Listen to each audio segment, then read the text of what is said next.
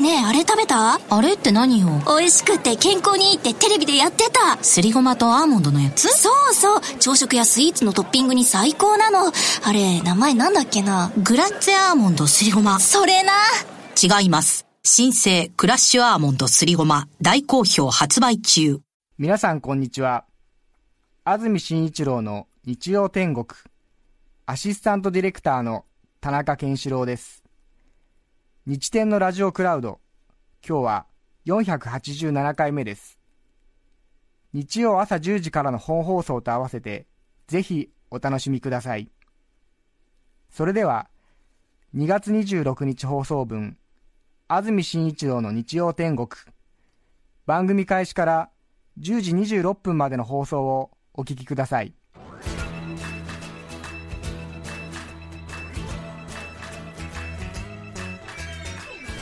安住紳一郎の日曜天国。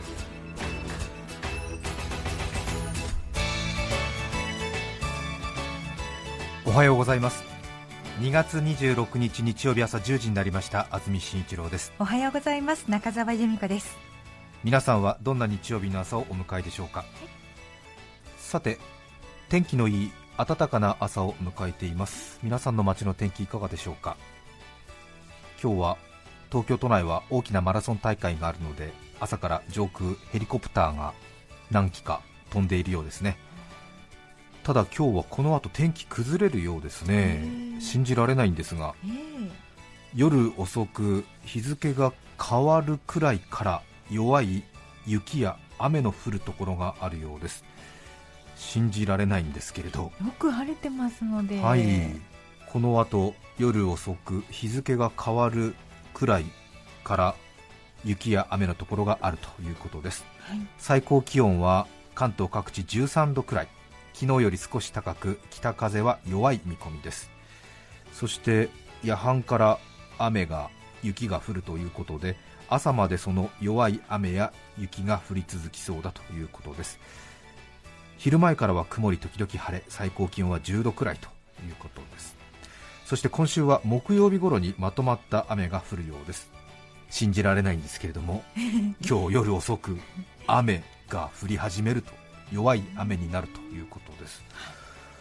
そんなに風もないので急に雨雲が来るんでしょうかね。お出かけはそうですね。傘はいらないんじゃないでしょうかね。まあ、夜までか夜からなければねですよね、ええ。と思いますね 私のこの勘だけで伝えてる傘のいるなし意外に当たりますからね。私の予報で嫌な思いした方多分いないと思いますよ。私結構いいとこついてるはずですから。何回か救ってるっていう自負もありますよ。言ったことありますよね。今日絶対傘信じられないですけど持ってった方がいいですよって言った挙句本当に傘必要だった時ありましたよ。ええ結構あのいい読みしてますから。そうでしたかね。今日はいらないと思いますよ私と思います。思います。でも雨は降りますよ。夜更けに、夜更けに。ええ。でもそんな感じがする。さて東京は都立高校の入試が金曜日ですか。そして国立大学の二次試験が昨日今日と行われているようですね。私も仕事で一緒になる学校の先生が明日は僕も試験官ですよなんてことをねおっしゃってました。へえ。そして今週の水曜日から月が進んで3月とい。うことですね、3月に入りますね、えまだまだ3月とはいえ連日風が強くて寒い日が続いていますけれども、ほんの少し今朝もそうですがなんとなく春の足音を感じる時がありますね。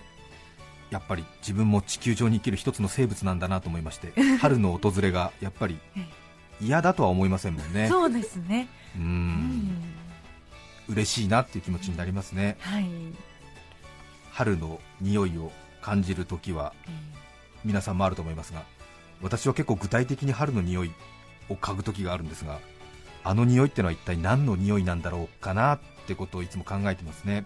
えう。ん結構風の強い日でもコンクリートだらけの街の真ん中の道路でも信号を待っている時などにほんの23秒わずかの刹那ですが一瞬その匂いに反応するんですよね。先週も火曜日ですか？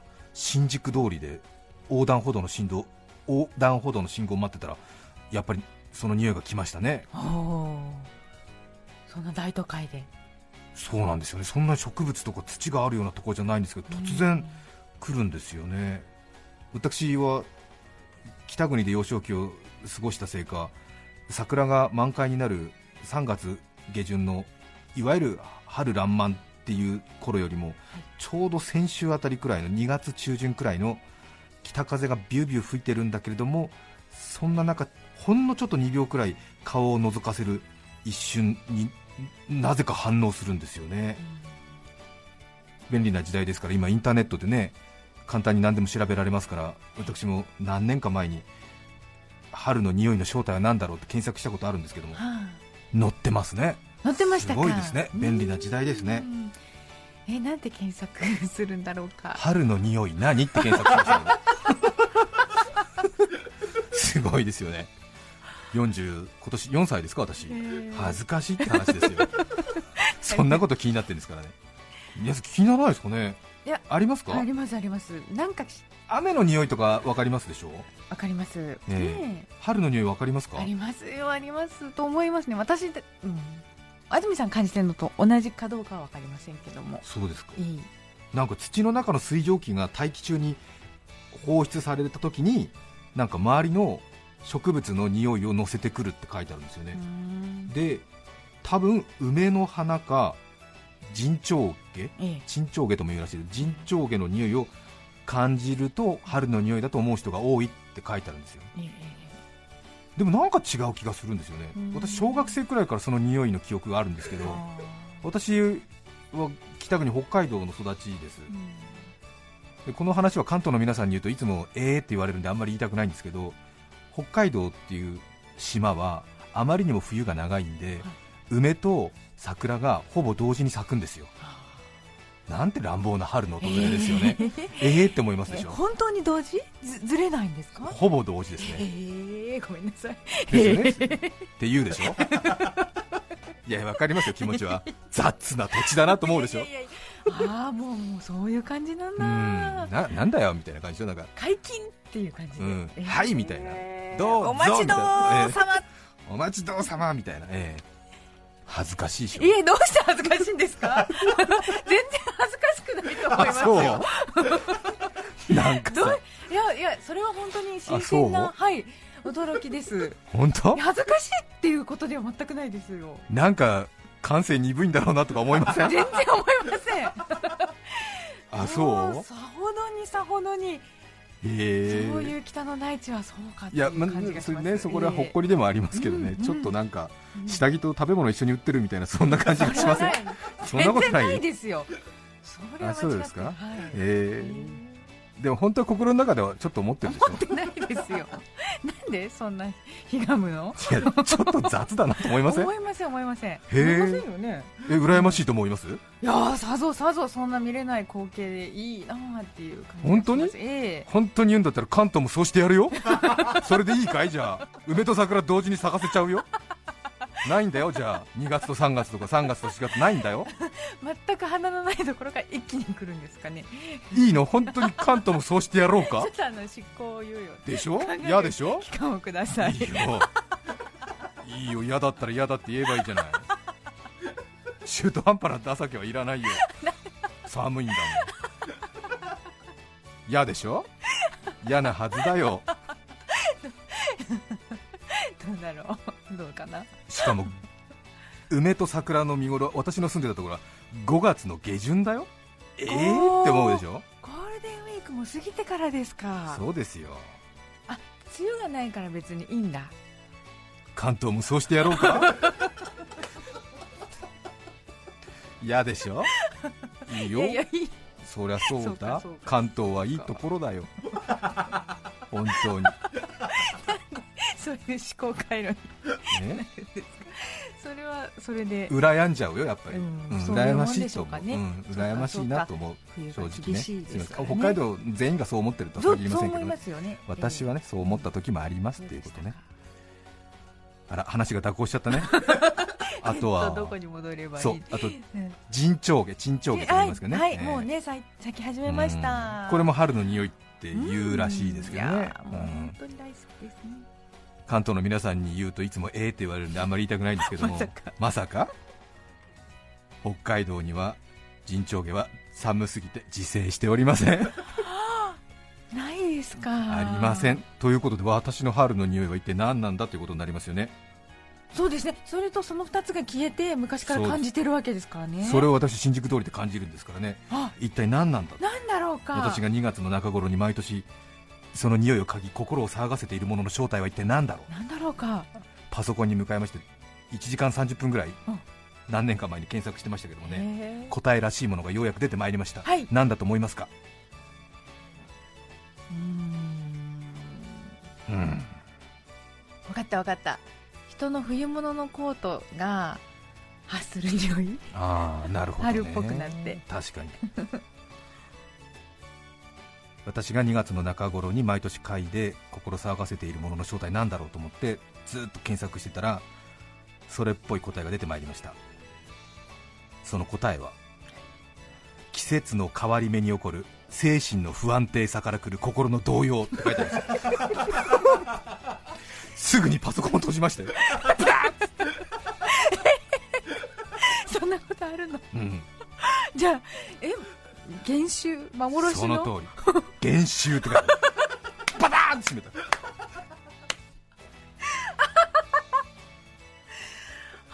そうですか、でそれでそれ見た瞬間これだと思っちゃってうん。パソコン閉じちゃった。そうです。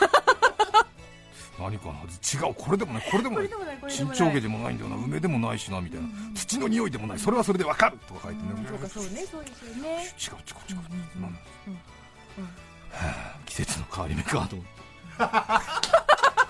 確かにねみたいな、それならうん。うん確かもありなんと。うん。私は負けません。季節の変わり目に心を弱くすることを克服する。必ず正体を突き止めたいと考えております。そうですか。そんな幼少期から。うーん。なるほどねなんて思いましたけどね。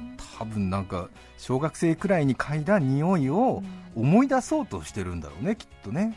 うんで探して探してなんかそこにたどり着くのよくわかんないんですけどね。うん。よくね匂いは結構記憶と直接かなり強く結びついてるなんて言いますからそうですね。人間のそういう心の感じとか記憶とは非常に大事なバランスがあるらしいんですけどね。うーんなんて思いましたね。ですって、うん、あんまりネットの世界に深入りするのは危険ですね、うん。あさて今日はスペシャルウィークです。あ 毎年この時期にね本当ですよ。やってまいりますよ。はい。は春も来ます。季節の変わり目にスペシャルウィーク。聴取率調査週間。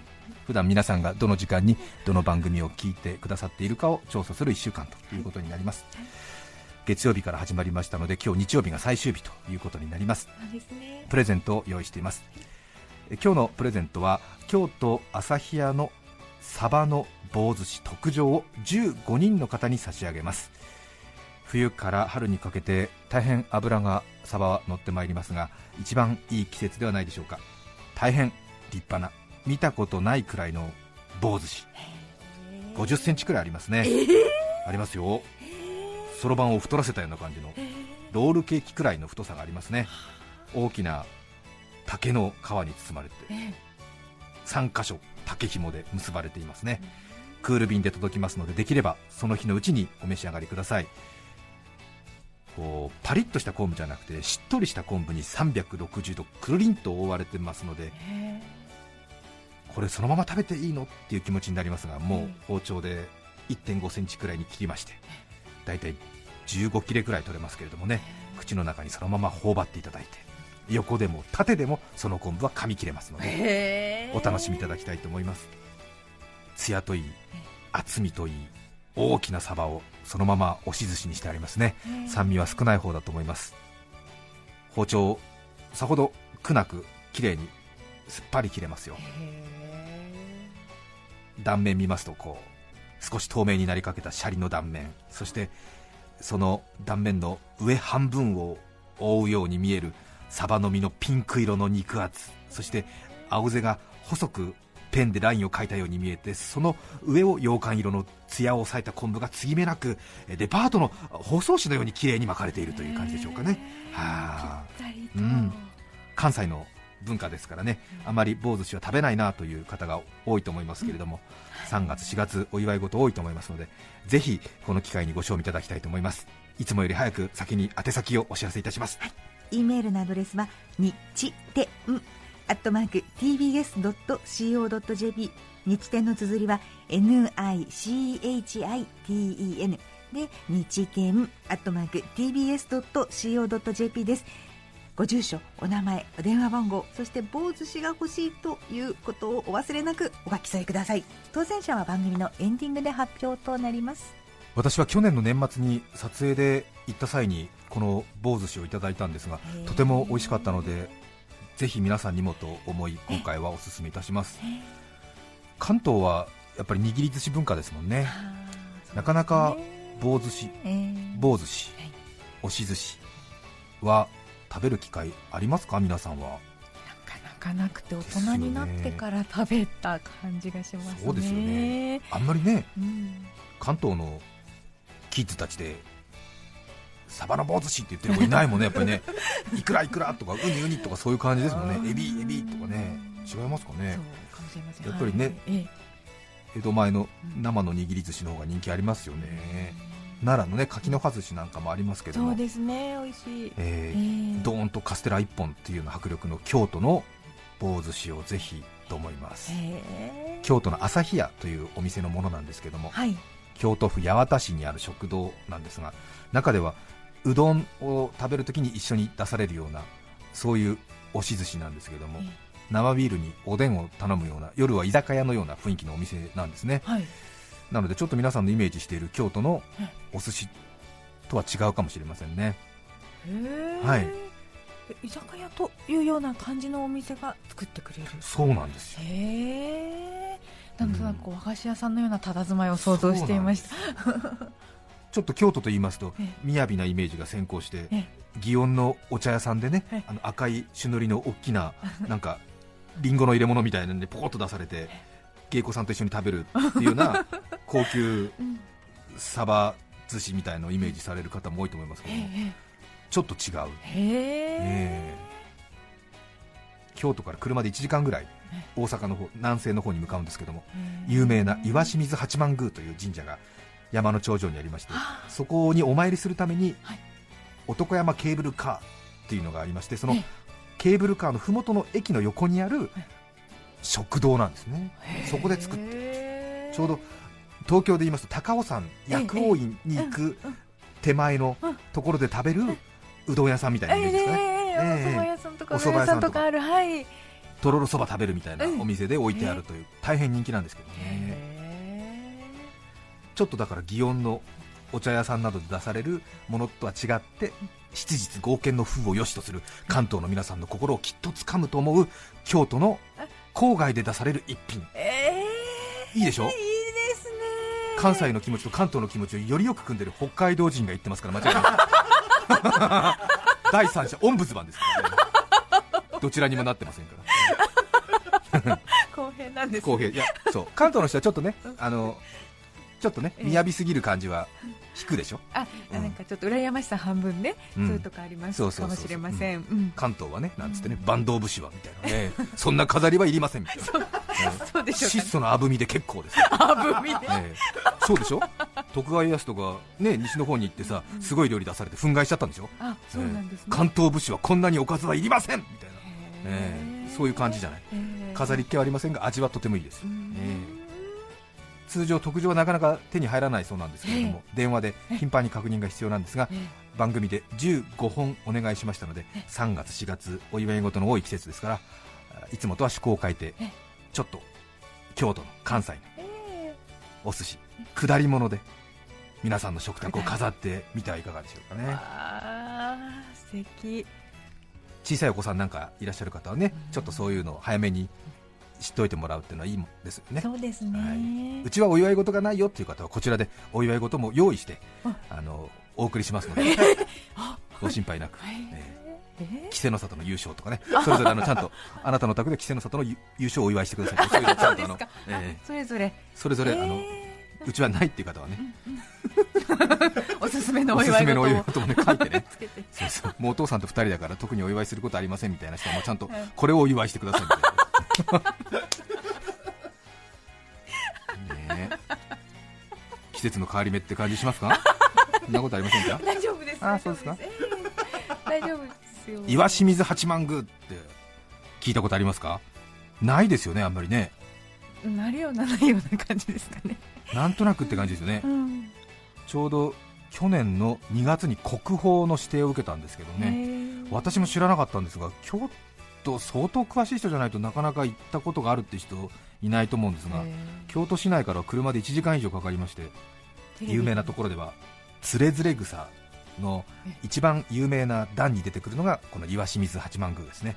中学校の国語で最初に出てくるうーんそうですね。随筆は多分こううんつれづれ草の第52弾っていうこの文章に岩清水八幡宮ってのが出てきますね。多分皆さんも聞いたことあるんじゃないかなと思いますが。つれづれ草。全部で145段ぐらいあるんですけどね。その中で一番有名な段に出てくるのが岩清水八幡宮なんですよね。仁和寺にある奉仕というタイトルで出てくるんですけども岩清水八幡宮。話は、えー、とちょっとだらしないお坊さんの話で結構俺はいい年になったのにまだかの有名な岩清水八幡宮には出かけたことがないんだよね。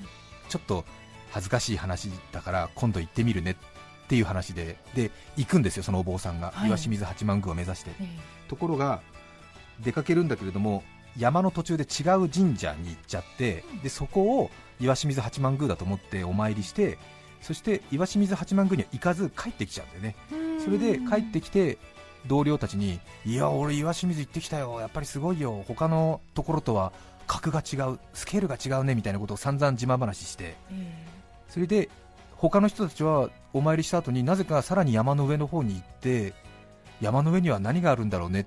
俺は今回は岩清水にお参りするのが第一の目的だからそんな他のところに行くなんてのはちょっとご利益が薄れるから俺は賢いから戻ってきたよみたいなことを言う。で結局岩清水八幡宮には行ってないっていうオチなんですけどね、え。ー面白いですよね、えええで行かなかったんだけど俺はやっぱり目的を完遂する男だから偉いよねえへんみたいな話で終わるんですがそこで出てくるのが岩清水八幡宮なんですよね。そうでしたか。えへえ。えで吉田健康先生ははい。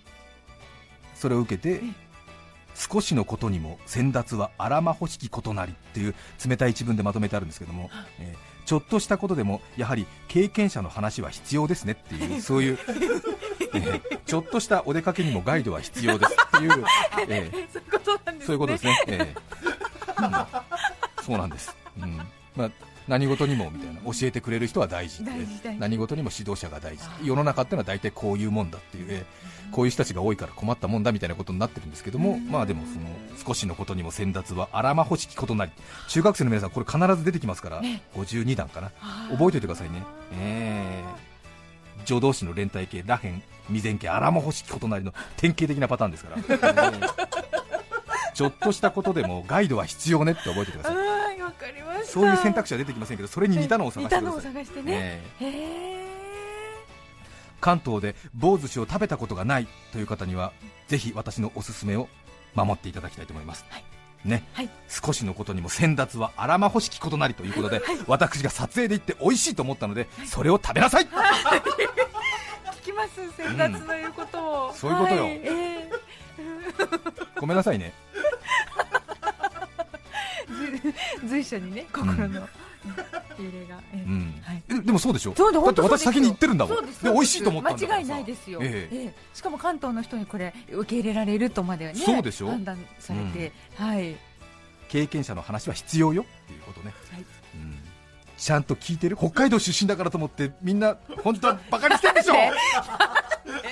誰もみじんもそんなこと思ってないから。大丈夫。本当？本本当？よかった。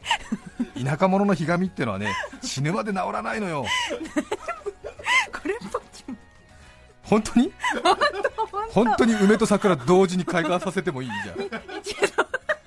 それは考えさせて。そうでしょ？2月26日放送分。安住紳一郎の日曜天国。10時26分までをお聞きいただきました。それでは今日はこの辺で失礼します。安住紳一郎の日曜天国。あなたが落とした斧はどれですか？金の斧銀の斧斧陽子お聞きの放送は落とし物に注意。TBS ラジオ954905